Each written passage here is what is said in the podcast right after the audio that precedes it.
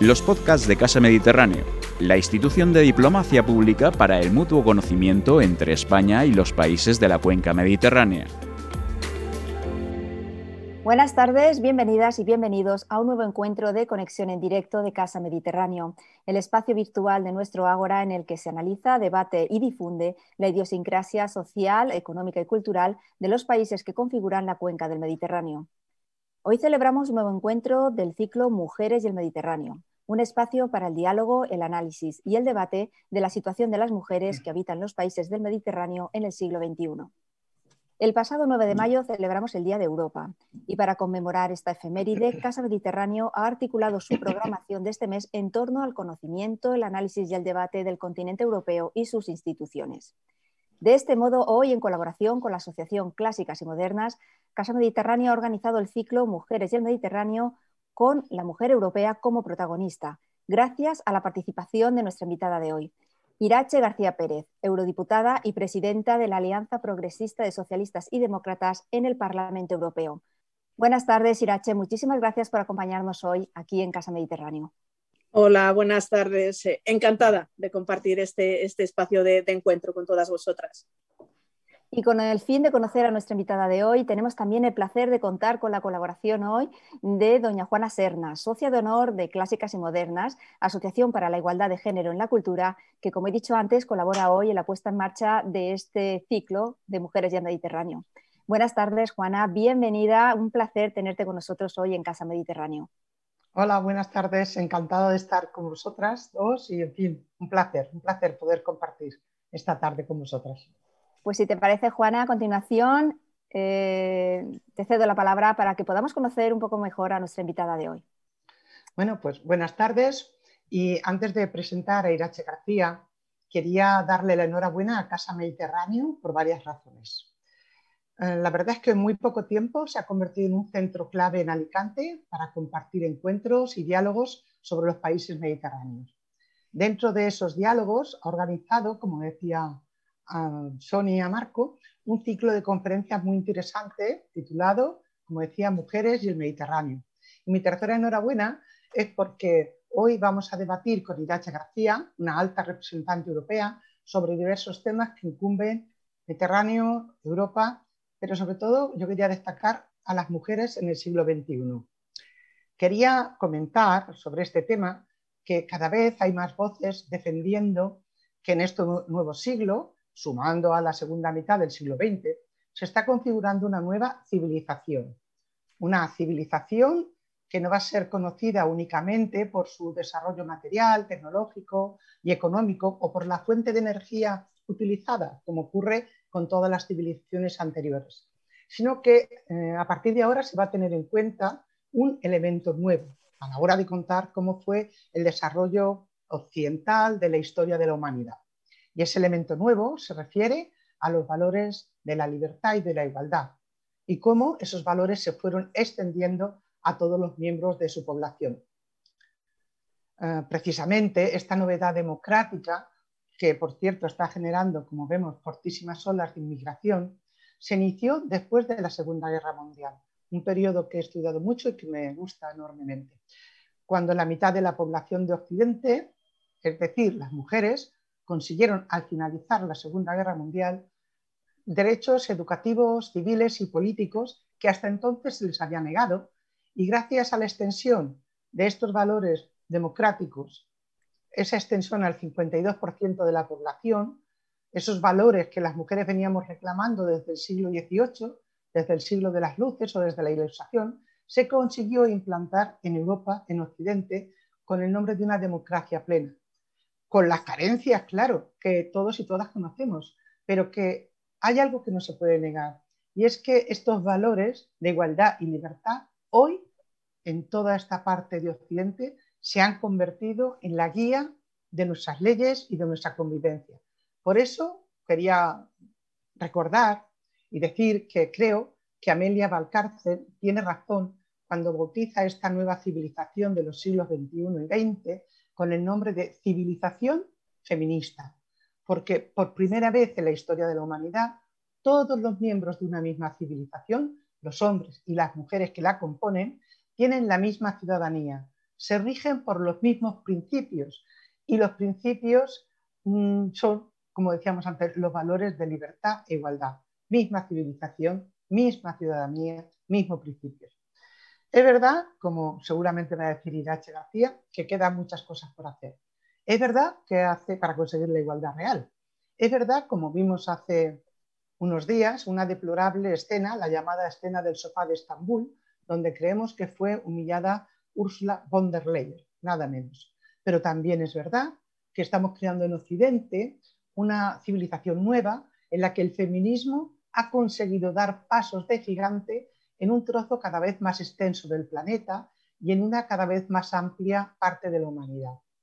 En fin, tiene por lo tanto mucho sentido que Sonia Marco, para celebrar el Día de Europa, dentro del ciclo eh, Mujeres y el Mediterráneo, haya invitado a Irache García, la presidenta del Grupo de Socialistas y Demócratas en el Parlamento Europeo. Irache es sin duda una mujer muy importante en el ámbito socialista. Es una mujer muy joven, que ocupa un cargo fundamental en este momento en el Parlamento Europeo. Yo creo que, bueno, soy de las que cree, sinceramente, que siempre debemos conocer a los políticos y a las políticas que de un modo u otro deciden sobre nuestros destinos, sobre nuestro futuro en España y en Europa. Y eso es lo que ocurre con Irache. Por eso, cuando Casa Mediterráneo, cuando Sonia Marco, me pidió que presentase a Irache García, le dije que sí, sin dudarlo. Primero, porque es una buena y joven amiga con la que compartí cuatro años en el Congreso de los Diputados. Y en segundo lugar, porque siento de verdad respeto y admiración hacia su trabajo. Yo creo que Irache es una política brillante a la que merece la pena conocer. Por eso, muy, muy brevemente, os cuento su extenso currículum para que la conozcáis también un poco, como yo. Irache nació en Baracaldo, profesionalmente es experta y diplomada en trabajo social, políticamente ha recorrido el amplio espectro político del ámbito local, provincial, nacional y europeo. Ha sido secretaria de las Juventudes Socialistas de Valladolid y más tarde de las Juventudes Socialistas de Castilla y León. Fue concejala del Ayuntamiento de Laguna de Duero y diputada provincial por Valladolid. En 2000-2004, como les indicaba antes, fue diputada en el Congreso de los Diputados y portavoz adjunta de Política Social y Empleo, allí es donde nos conocimos. Es eurodiputada socialista en el Parlamento Europeo desde 2004, presidenta de la Comisión de Derechos de las Mujeres e Igualdad de Género en el Parlamento Europeo en 2014, desde 2014, presidenta de la Delegación Socialista Española en el Parlamento Europeo en 2017 hasta 2019, ha sido también vicepresidenta primera del Partido Socialista Europeo y actualmente y desde 2019 es la presidenta del Grupo de Socialistas y Demócratas del Parlamento Europeo. Como veis, es una joven política, pero tiene una larga y amplia experiencia. En fin, acabo, os dejo con ella, os dejo con Irache García, les dejo con Irache García, como ella misma dice, una mujer comprometida por una Europa más justa, solidaria, feminista, diversa y ecologista. Gracias e Irache, un abrazo. Muchísimas gracias, Juana, por esta magnífica presentación de nuestra invitada de hoy. Si os parece, pasamos a abordar los, temas que, vamos a tratar a lo largo de, la siguiente, de los siguientes minutos, hablando sobre todo de mujer y de Europa. Porque, Irache, si te parece, me gustaría preguntarte, en principio, hacer un pequeño recordatorio de tu paso durante la anterior legislatura de 2014-2019 como presidenta de la Comisión de Derechos de la Mujer e Igualdad de Género del Parlamento Europeo, que es la comisión competente para fomentar la igualdad de género en todas las políticas comunitarias y luchar contra la discriminación por razón de sexo, así como sensibilizar a la ciudadanía de la Unión en igualdad. Eh, actualmente la Unión Europea cuenta con 27 miembros, con diferencias muy acusadas entre el norte, el sur, el este y el oeste. Algunos socios fundadores, otros de recién llegada con la ampliación hacia el este y también los Balcanes.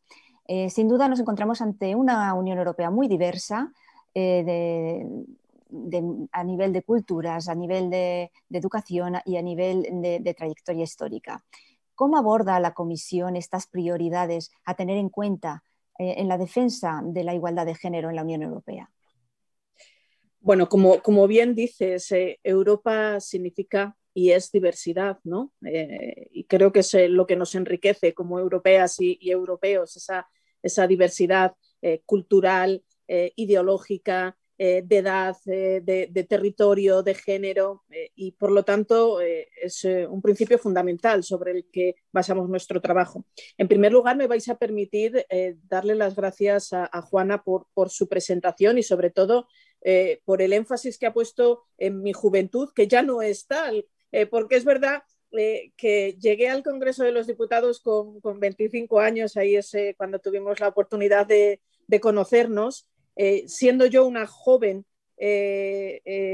con, afortunada de poder trabajar con muchas otras compañeras feministas que, me enseñaron el camino y me enseñaron pues casi todo lo que hoy sé, ¿no?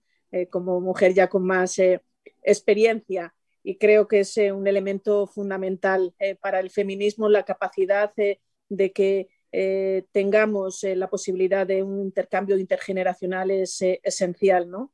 Que mujeres jóvenes tengan como referente compañeras de, otras generaciones, a mí por lo menos personalmente me ha servido también para, para entender la importancia del feminismo, pero también la importancia de ser capaces de ir sembrando eh, en futuras eh, generaciones. Y por lo tanto, eh, esa joven de 25 años que llegó al Congreso de los Diputados, hoy con 46, tiene entre alguna de sus obsesiones el que seamos capaces de generar un mayor, no sé si entendimiento, eh, complicidad entre mujeres de distintas generaciones, ¿no? Porque también hay veces que incluso hablamos distintos eh, idiomas entre, entre nosotras, eh, pero los objetivos son, son, los mismos. Así que muchas gracias, Juana, y, encantada de, de haberte podido encontrar nuevamente en este espacio. como decía, Europa es diversidad y por lo tanto debemos entender eh, que las políticas europeas se ponen en marcha primero teniendo en cuenta el ámbito competencial, cuáles son las competencias que tiene Europa y cuáles no, porque muchas veces pedimos eh, a Europa eh, hacer políticas en determinada materia sobre las cuales no hay base competencial, pero con otro elemento muy importante desde mi punto de vista, que es tener en cuenta los valores fundamentales de la Unión. Y en esos valores fundamentales de la Unión, la igualdad es una prioridad clave. Y creo que nos sirve de base eh, a, todas eh, las que planteamos que es necesario que, por lo tanto, Europa también profundice en las eh, políticas de, igualdad. Hasta este momento hemos podido avanzar en materias muy generales y luego lo que es en la coordinación ¿no? y el impulso, el intercambio de experiencias de las políticas, pero como bien decíais, la, diversidad nos muestra eh, que el desarrollo de las políticas de igualdad y del propio estado de bienestar es muy desigual entre los países del norte y del sur. Eh, los países que se incorporaron en la última ampliación y los eh, países fundadores. Y por lo tanto, lo que debemos abordar es la necesidad de tener un marco común de mínimos, mm. que luego, evidentemente, cada país tendrá la posibilidad de, de aumentar.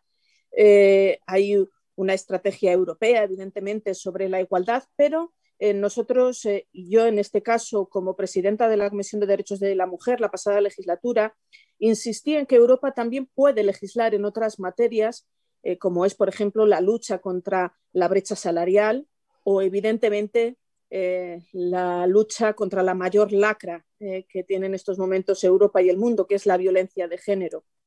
Y poco a poco estamos avanzando en esta materia. Eh, hemos eh, conseguido que eh, en materia, por ejemplo, de lucha contra la brecha salarial, hace recientemente un mes la Comisión Europea haga su primera propuesta sobre la directiva de transparencia salarial, que va a ayudar a conseguir este objetivo. Y en cuanto a la lucha contra la violencia de género, tenemos una estrategia europea, pero nosotros lo que estamos pidiendo en estos momentos es, primero, que haya una ratificación europea del Convenio de Estambul, porque hay ratificaciones, como bien sabéis, de los países, pero queremos que haya una ratificación europea, porque eso significaría, con la ratificación europea, que estamos asumiendo el concepto de víctima de violencia de género común en toda Europa que puede ser el germen de la directiva de lucha contra la violencia de género, que es lo que las eh, socialistas y los socialistas llevamos muchos años reivindicando. Algunos nos dicen que no hay base legal para poder hacerlo porque eh, no hay una definición común en toda Europa sobre la violencia de género y nuestro planteamiento es que si hacemos la ratificación europea del Convenio de Estambul, tendremos a disposición eh, esa base legal para poder avanzar en una directiva que en definitiva es una ley europea contra la violencia de género. Eh, según el último estudio publicado por el Instituto Europeo para la Igualdad de Género en 2020 sobre el índice de igualdad eh, de los diferentes países de la Unión Europea, España se encuentra en el octavo puesto con 72 puntos sobre 100, por encima de la media europea cifrado en 67,9. Es una posición que, bueno, nos, mantiene sobre, eh, por encima de la media, pero que mantenemos desde el año 2010. En 10 años no se ha avanzado en nuestro país en este ranking y el informe además eh, concluye que no se alcanzará la igualdad de género real en Europa hasta dentro de 60 años. Eh, vamos a ver si te parece, Irache, la botella medio llena y, vamos a analizar mm, en qué puntos, eh, según tu experiencia y, tu recorrido en la Unión Europea, se ha avanzado en estos últimos 10 años, pero a la vez también concluyendo dónde necesitamos más mejorar.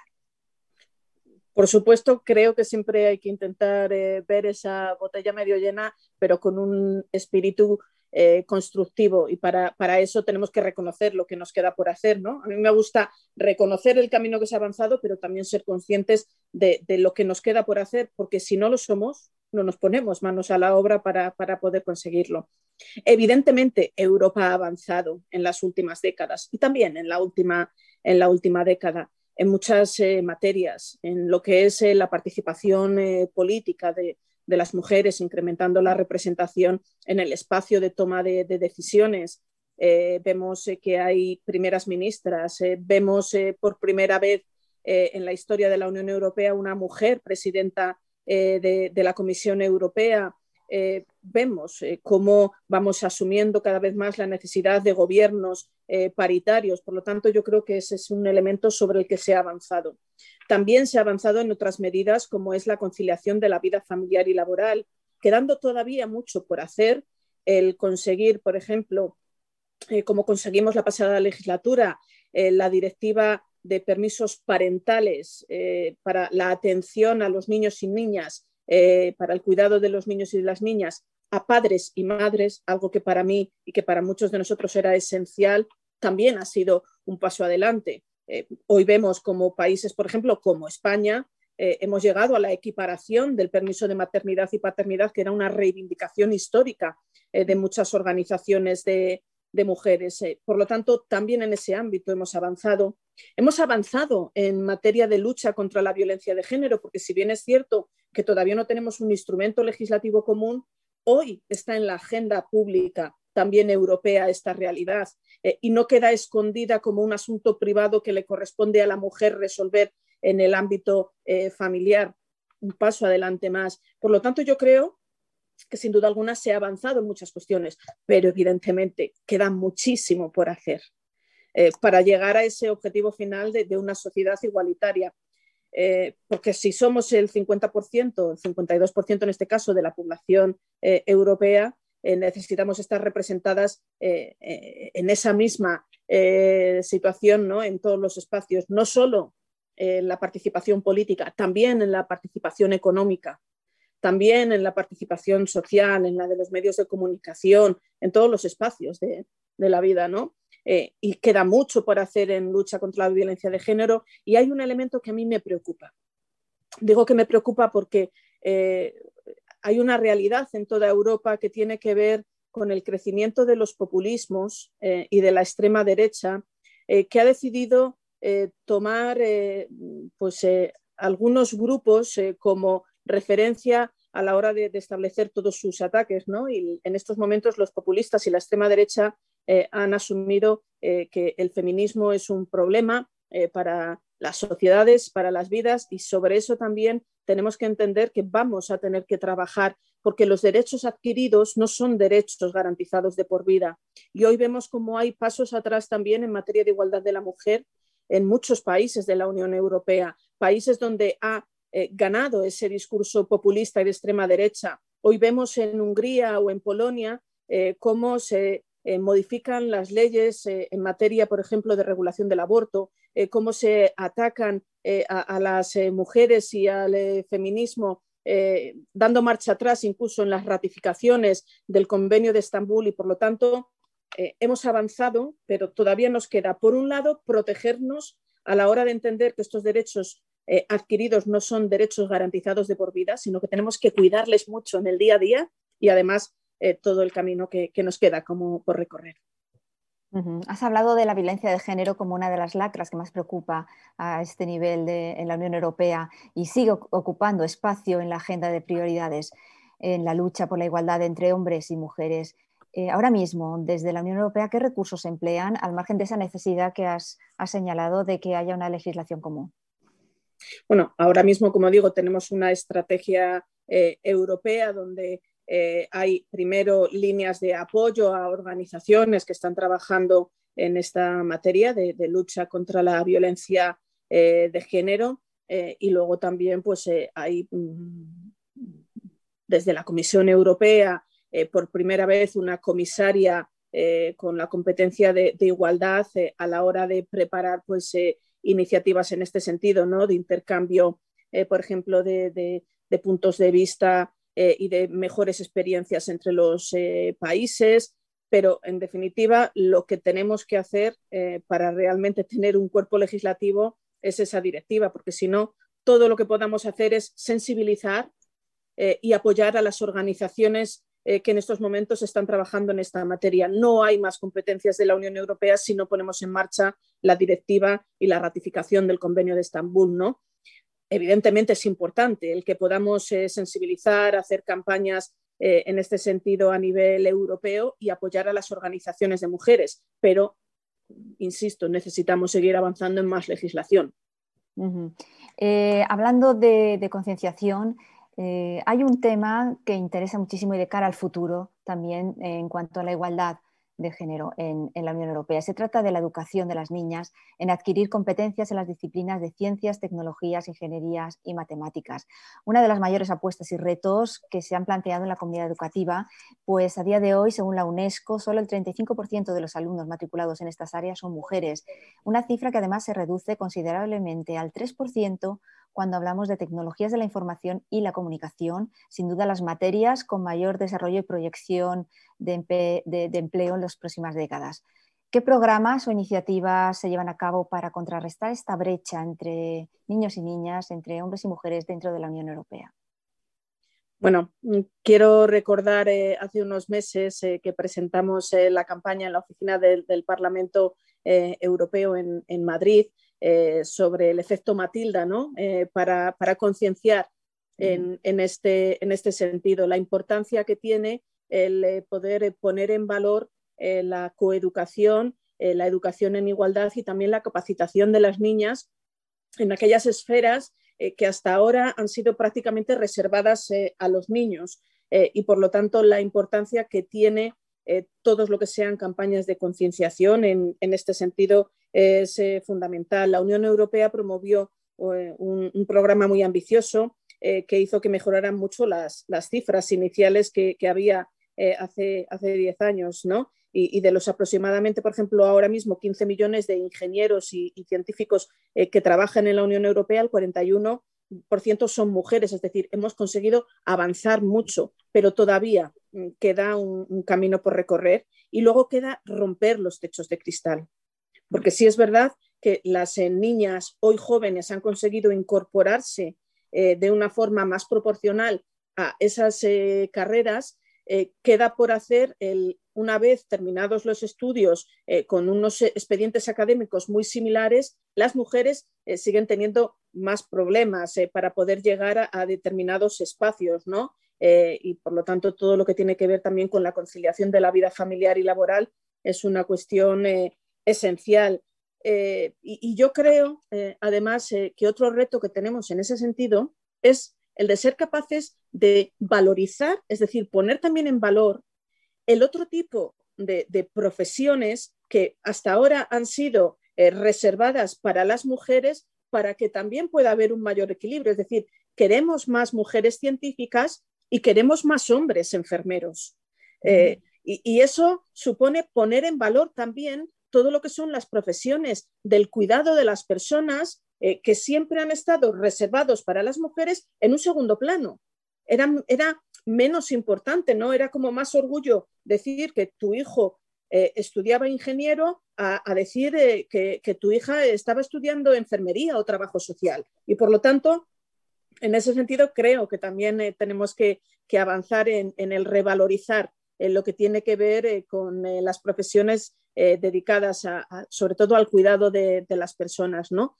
Pero en su caso, la Unión Europea ahora mismo está coordinando programas de sensibilización, eh, en este acto que os digo que tuvimos eh, sobre el efecto Matilda estuvo también el Ministerio de Ciencia y el Ministerio de Educación, con los dos ministros, con Duque eh, y, con la ministra de, Educación, donde están trabajando conjuntamente en programas para sensibilizar y, poder incrementar la participación de las niñas en esta materia. En este sentido, me gustaría que nos comentaras la dimensión de género que se plantea en la política exterior de la Unión. Eh, ¿Qué políticas hay puestas en marcha y en concreto en la región del Mediterráneo?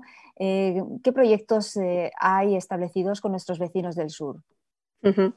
Bueno, pues la Comisión Europea y, el alto representante para, la Unión presentaron en noviembre justo del, del año pasado eh, los planes para fomentar la igualdad eh, de género y el empoderamiento de las mujeres en toda la acción exterior de, la Unión Europea. Esto se enmarca dentro de los objetivos de, desarrollo del, milenio, ¿no? que se plantea este objetivo para el 2030. Por lo tanto, eh, ya hemos tenido la posibilidad de, poder cumplir esa petición que habíamos hecho de, un plan específico. En primer lugar, lo que plantea eh, este plan de, acción de, igualdad de género en el ámbito internacional eh, es eh, que durante los 25 años transcurridos desde que se adoptó la Declaración de Pekín se ha avanzado, pero necesitamos además hacer un enfoque más específico en la dimensión de, género, por ejemplo, en otros aspectos como es la recuperación de la pandemia del COVID y sobre todo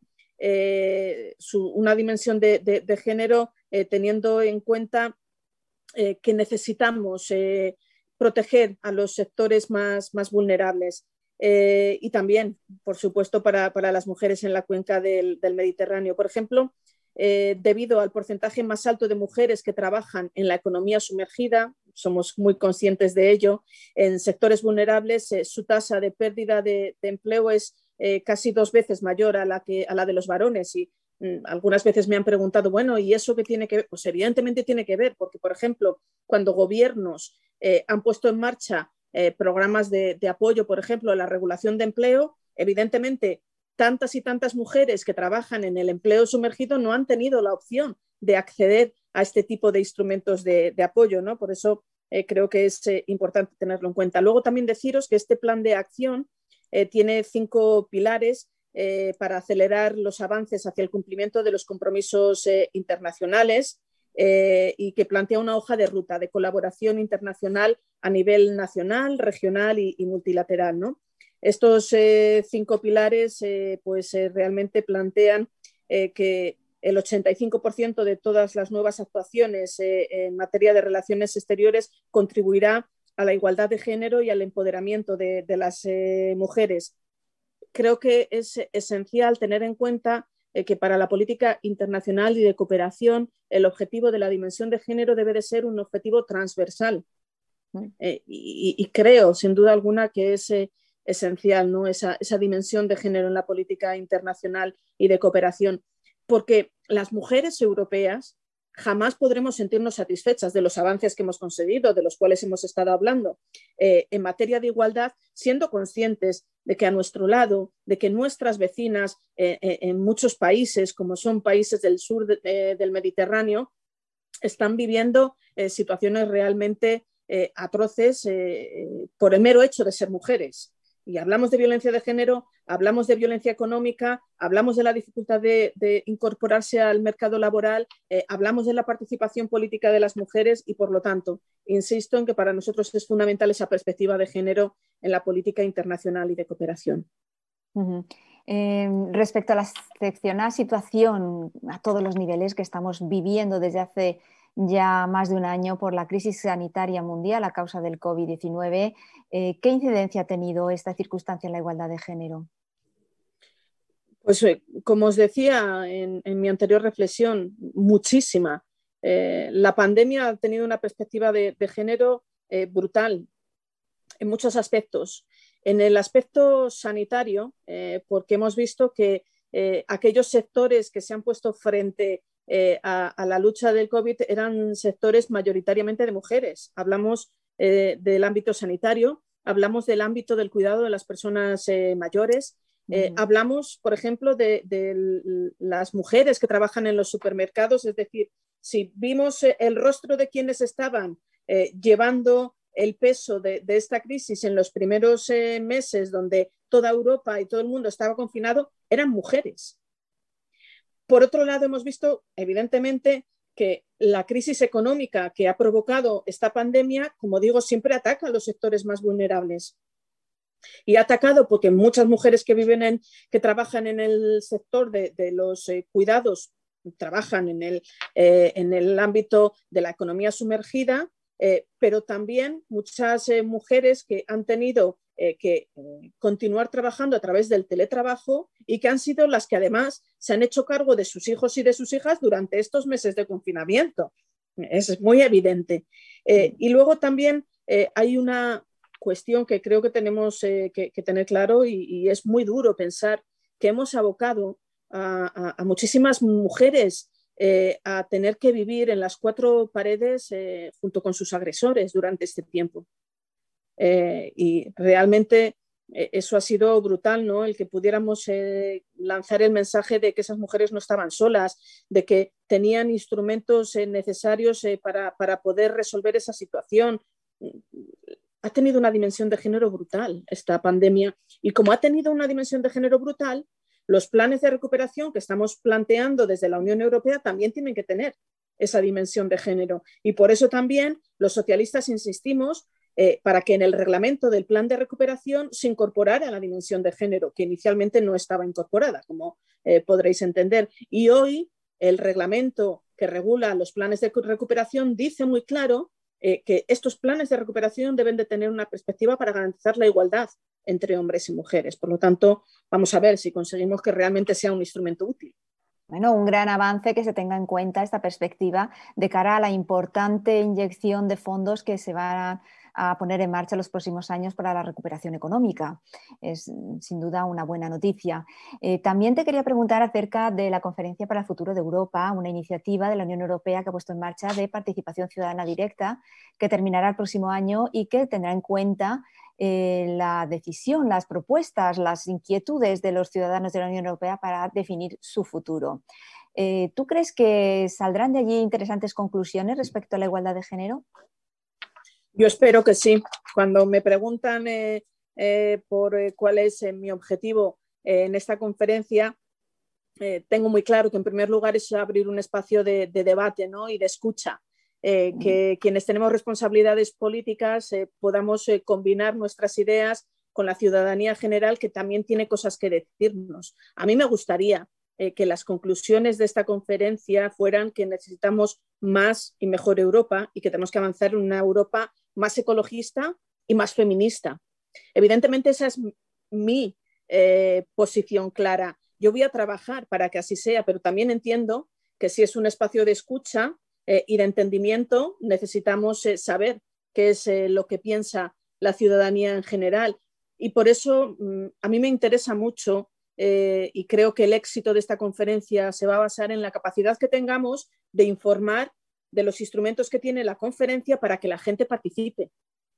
Hay una plataforma digital, todo el mundo puede hacer, acceder a esa plataforma digital eh, y, plantear sus opiniones. Eh, hay plataformas de ciudadanos eh, para debatir sobre los distintos temas, sobre igualdad, sobre economía, sobre medio ambiente, sobre educación, sobre salud.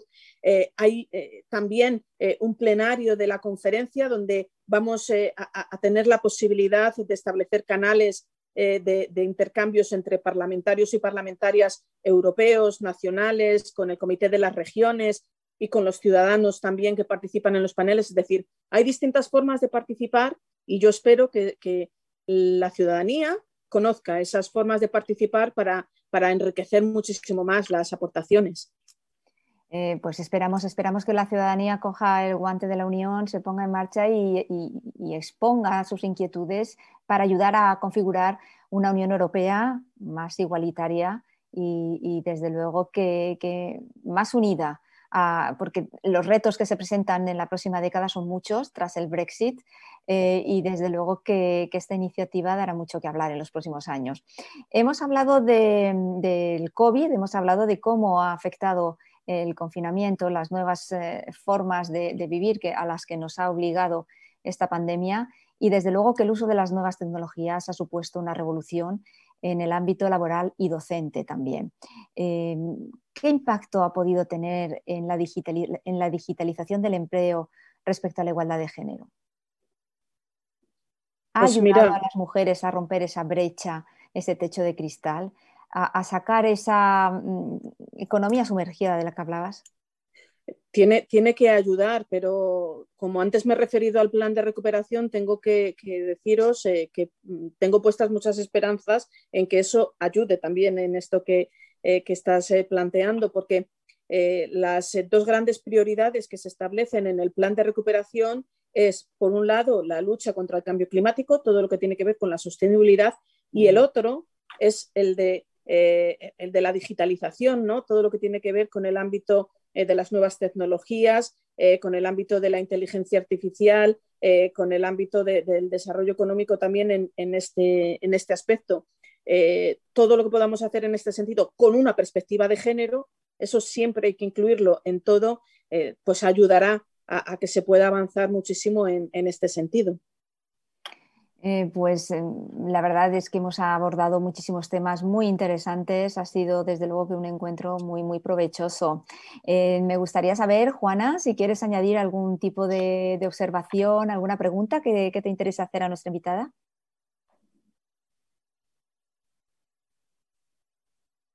hola, ¿se oye? perdón. no, había, desconectado. Ah, me impresionó hace poco, hace como un par de meses, porque participé en unas conferencias sobre eh, mujer y ciencia. Y entonces, mujeres, niñas y ciencias. Y entonces, lo de la campaña Matilda. Pero en definitiva, el proyecto Atenea, creo que se llama, de la Universidad Politécnica de, Valencia, eh, conjuntamente con el Observatorio de Mujeres y Ciencia e Innovación del Ministerio de Ciencia de Pedro Duque, que lo, inauguraron hace muy poco, año, año y medio. Bueno, pues estaban haciendo unos estudios y fíjate con todo lo que estábamos hablando, de civilización feminista, de todo lo que se está haciendo, de la cantidad de estudios, todo lo que a pesar de todo nos falta. Entonces me enteré de un trabajo que se había hecho sobre niñas de 5 y 6 años. Estoy hablando de la comunidad valenciana y de Madrid. Y las niñas de 5 o 6 años perciben que pertenecen a un grupo inferior en la sociedad. Me, impresionó, me impresionó mucho. Las niñas de nuestras escuelas, fíjate lo que nos falta todavía, a pesar de todo lo avanzado y que yo siempre digo, yo soy de, botella medio llena. Estamos en una civilización fantástica, a pesar de todo. Eh, y entonces, es más, tenemos que ir hablando con las mujeres de todos los lugares del planeta para ir ayudando pero fíjate cuánto nos falta. Y en eso, por eso te, cuando has hablado de la educación y de la campaña, y en fin, toda la cuestión del techo de cristal, y cómo mm, estaba eh, la, Comisión Europea, cómo estaba precisamente intentando que esa igualdad de género y el empoderamiento de la mujer se diese en todos los niveles. ¿Cómo ves el tema? Al margen de cómo se está, hay mucha diferencia entre unos países europeos y otros. Hay muchísimo por hacer en ese sentido evidentemente hay, hay por hacer, hay por hacer. Y fíjate, hay algo paradójico, porque hablamos de lo de los países del norte y los países del sur, y siempre hemos pensado que los países del norte eran un paradigma y un ejemplo, y muchos de ellos lo siguen siendo, pero también es verdad eh, que hay eh, se han sumado a esos países, países, por ejemplo, como el nuestro, que hoy España es un referente en Europa en políticas de, igualdad. Eh, somos el primer país que pusimos en marcha una ley integral contra la violencia de género. Hemos sido también eh, uno de los primeros países que hemos puesto en marcha la ley de igualdad, la que ha garantizado las listas paritarias, por ejemplo, que es una discusión que hoy estamos teniendo a nivel europeo para ver si reformamos la, la ley electoral e incorporamos esa obligación. Es decir, eh, hemos sido el referente en muchos de los debates actuales que tenemos hoy, pero evidentemente todavía queda muchísimo por hacer. Yo tengo la oportunidad de, viajar, de conocer eh, las realidades eh, de muchas organizaciones de mujeres en otros países que se encuentran con verdaderas dificultades, ¿no? Y creo, mira, hay otros que, sienten orgullo de país por otras cosas. Yo lo siento por esto. Yo siento orgullo de, España y de país eh, por poder ser eh, ejemplo en Europa en el avance de los, de derechos de las mujeres. Y luego mm, también tengo que decir que, los ataques que estamos viendo por parte de esta extrema derecha a los, derechos de las mujeres también nos están sirviendo para reforzar nuestra propia solidaridad, ¿no? Y hoy hay un movimiento europeo de, mujeres que nos defendemos unas a otras eh, cuando vemos que en determinados países se está atacando nuestros derechos.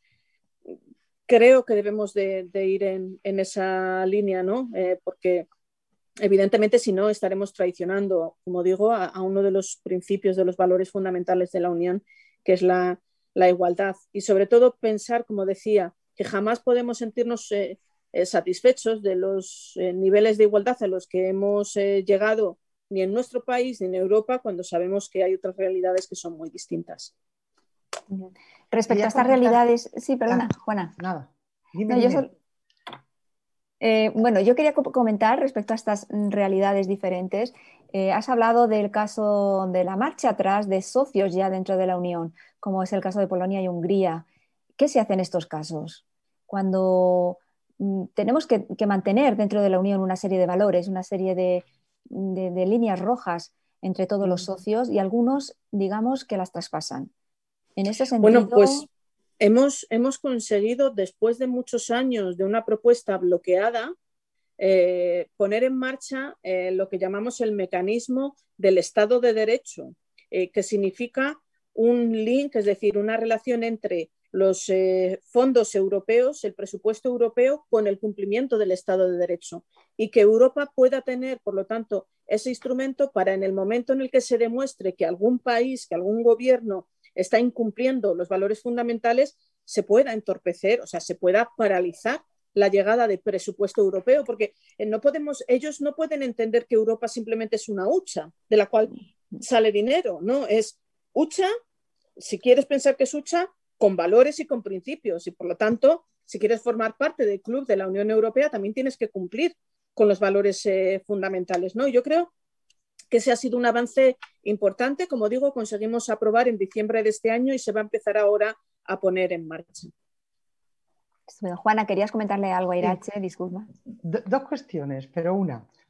Cuando antes hablaba, Irache hablaba de la perspectiva de género en la pandemia, es que no cabe duda que el rostro de la mujer estaba en el ámbito sanitario, de cuidados, en el de la alimentación, supermercados, en, fin, en todo lo que viésemos en el teletrabajo, lo sé por montones de amigas e hijas, pues ha sido un sufrimiento porque han estado en sus casas, han atendido el trabajo, los hijos, la atención del hogar. Entonces, mm, me recordaba, por lo que os decía antes que había estudiado, el papel increíble que hicieron las mujeres en la Segunda Guerra Mundial sin ellas no hubiese sobrevivido ningún país. Fueron las que se fueron a las fábricas, al campo.